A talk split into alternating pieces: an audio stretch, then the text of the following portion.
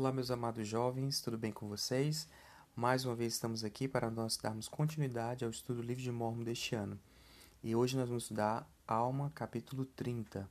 E nós vamos conhecer um novo personagem que vai aparecer e que, infelizmente, teve um triste fim, certo? Então, nós na última, nos últimos capítulos que nós estudamos, capítulo 27, 28 e 29, nós falamos sobre aquela grande guerra que houve entre os nefitas e lamanitas e o povo antinefileitas, né? O sofrimento que todo o povo passou, né, devido à morte de muitos entes queridos. Né? Mas hoje nós vamos falar que depois de toda aquela guerra, houve paz, né, durante cerca de dois anos, né, houve paz entre os lamanitas e os nefitas, então não houve guerra. Mas depois disso, um homem chamado Corió começou a pregar que Deus não existia, que não haveria Cristo e que não haveria que não havia pecado. Então ele entrou no meio da multidão e começou a ensinar essas coisas. E ele injuriou os líderes da igreja, afirmando que estavam ensinando tradições tolas. Seus ensinamentos falsos levaram muitas pessoas a cometer pecados graves. Corió foi levado perante Alma, que prestou testemunho de Jesus Cristo e ensinou todas as coisas que testificam a existência de um Criador supremo. Por fim, Corió ficou mudo pelo poder de Deus e se convenceu da verdade. No entanto, quando ele pediu para que sua, sua voz fosse restaurada, Alma negou o pedido, dizendo que ele iria ensinar falsas doutrinas novamente, caso recuperasse sua voz. Corió passou o resto de sua vida mendigando comida até que foi pisoteado até a morte por um grupo de descendentes nefitos chamados Oramitas. Então, que triste fim né, desse Corió. Então, tudo isso nós vamos aprender nesse capítulo 30, certo? Nós vamos entender quais foram as falsas doutrinas que Corió ensinou, como foi que Alma se defendeu e também quais, qual é o fim daquelas pessoas que, que ensinam né, coisas contrárias à verdade. E também como nós podemos realmente é, nos precaver de pessoas como Corió, que vivem ensinando falsas doutrinas, certo? Então prepare o material de vocês, abram suas escrituras no capítulo 30 e vamos descobrir grandes coisas. Então, Corió, certo? Como você já, já relatei aqui no início da na introdução da aula, ele era conhecido como um anticristo. Né? O que é um anticristo? Anticristo é toda pessoa ou aquilo que seja uma representação falsa do plano de salvação do Evangelho e que aberta ou secretamente se expõe a Cristo. Então prestem bem atenção nessa palavra porque eu vou falar sobre ela mais na frente, certo? Então Corió era um anticristo. Então, tanto na frente das pessoas ele falava mal da, do plano de salvação, falava mal do, de Jesus Cristo, como também secretamente, né? Ele às escondidas. E hoje, né, nós temos muitos anticristos, né? Não em forma de pessoa, mas também em forma de objetos, em forma de na numa forma virtual. Então nós temos que tomar muito cuidado, principalmente na idade de vocês, quem são os anticristos que vocês vêm enfrentando diariamente. Então essa é a primeira pergunta que eu gostaria que vocês me respondessem, né? Quais são alguns anticristos modernos que nós temos hoje? Que tipo de ameaça nós sofremos que ensina coisas contrárias ao que nós aprendemos no Evangelho de Jesus Cristo? Então, Corió era uma pessoa, certo? Mas eu acredito que não existem tantas pessoas na vida de vocês ensinando coisas erradas, mas existem de outras formas, tipo na internet, né, nas redes sociais, alguém que está sempre ensinando ou propagando coisas que confundem a cabeça de vocês. Então tomem muito cuidado com isso e vocês vão me responder essa primeira pergunta. Quais são os alguns anticristos modernos? O que vocês consideram como pessoas ou coisas que podem nos afastar da verdade? Certo? Então no capítulo 30, quando Corió começou a ensinar, ele falou muitas coisas falsas. Então, quais foram algumas coisas falsas que ele ensinou? Por exemplo, no versículo 13: Ó vós que estáis presos, uma louca e vã esperança, por que vos submeteis a esperanças, a semelhantes loucuras? Por que esperais por um Cristo? por nenhum homem pode saber que qualquer coisa que esteja por acontecer. Então, a primeira coisa que ele ensinou foi que não existia Jesus Cristo, que não existiria um Salvador né, da humanidade. Então, ele já começou bem pesado aí com os ensinamentos dele. O segundo, no, no versículo 15, ele falou também que não existia pecado, que as pessoas poderiam fazer o que quisessem.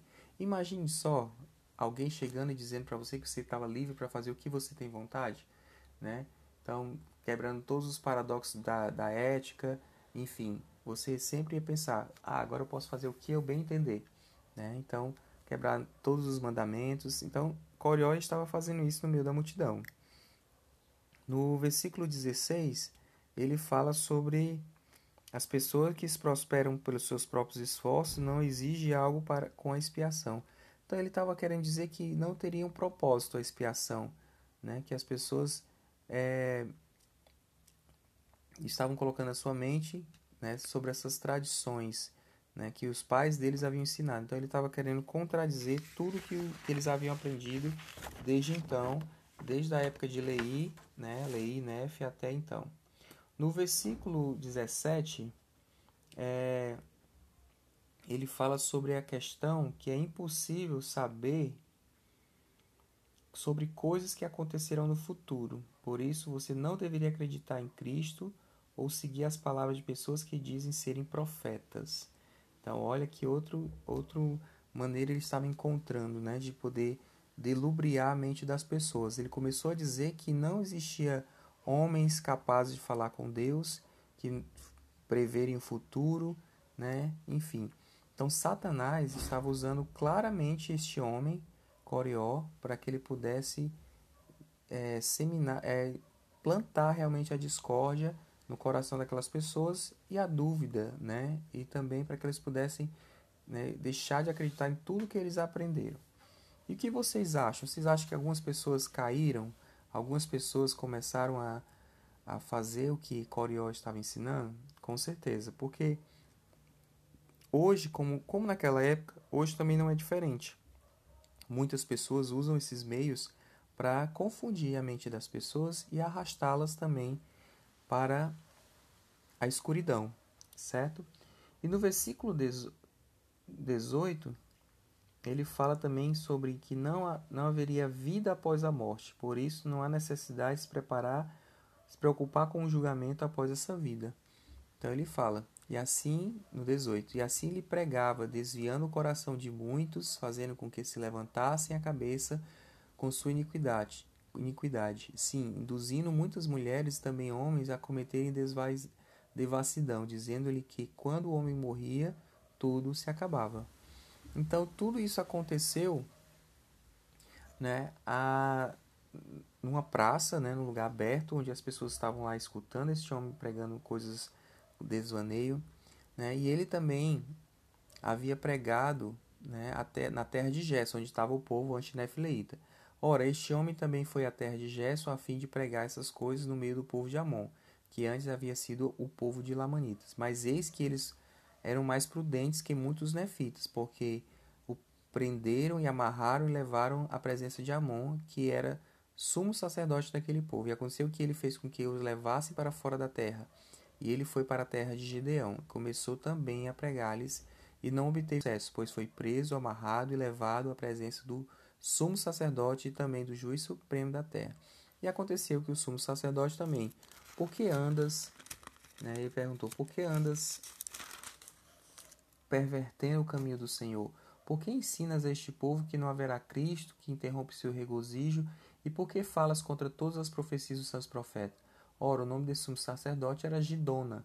E Corió respondeu-lhe, porque eu ensino, eu não ensino as tolas tradições de vossos pais, porque não ensino a este povo a submeter-se a tolas ordenanças e cerimônias impostas por sacerdotes antigos para usurparem o poder e exercerem autoridade sobre ele, a fim de que conservá-los em ignorância, para que não levantem a cabeça, mas submetam-se às vossas palavras.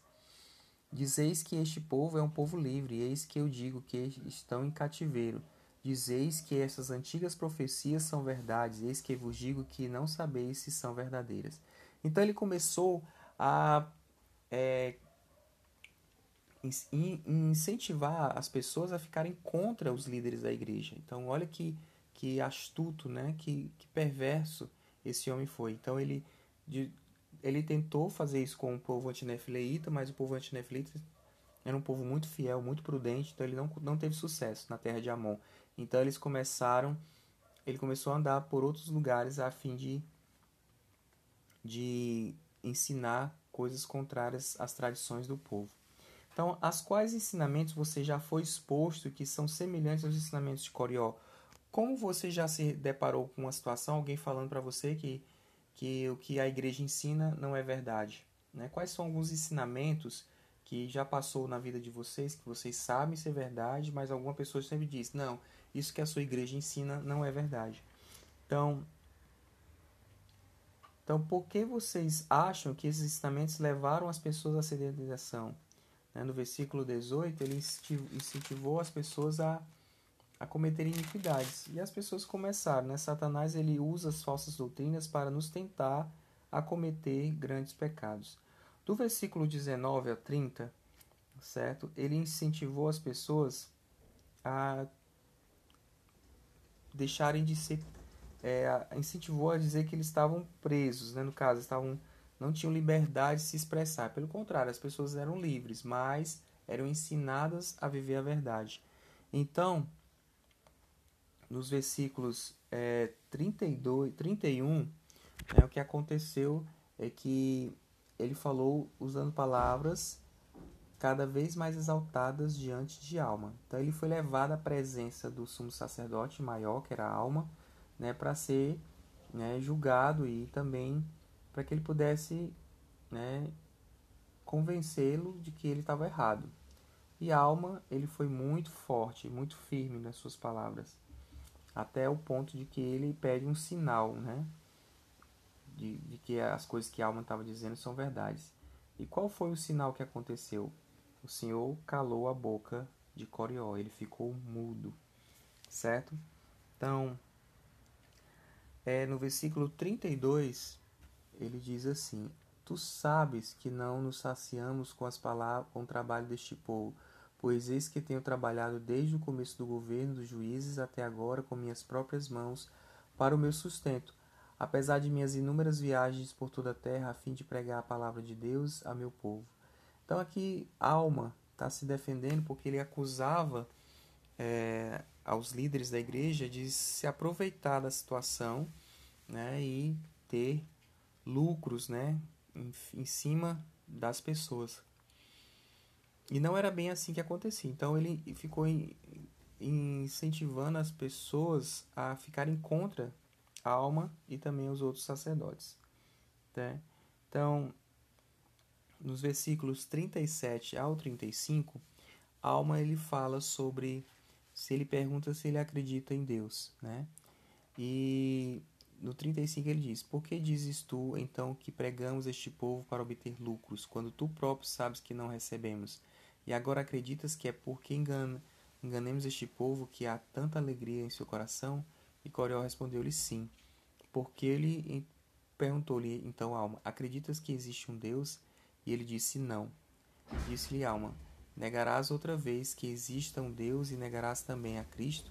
Pois eis que te digo que sei que existe um Deus e também que Cristo virá. E agora que provas tens de que Deus não existe ou de que Cristo não virá?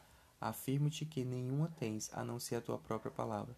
Eis, porém, que tenho, as, tenho, tenho todas as coisas como testemunho de que essas coisas são verdadeiras, e tu também tens todas as coisas como testemunho de que são verdadeiras. E irá negá-las? Acredita que essas coisas sejam verdades?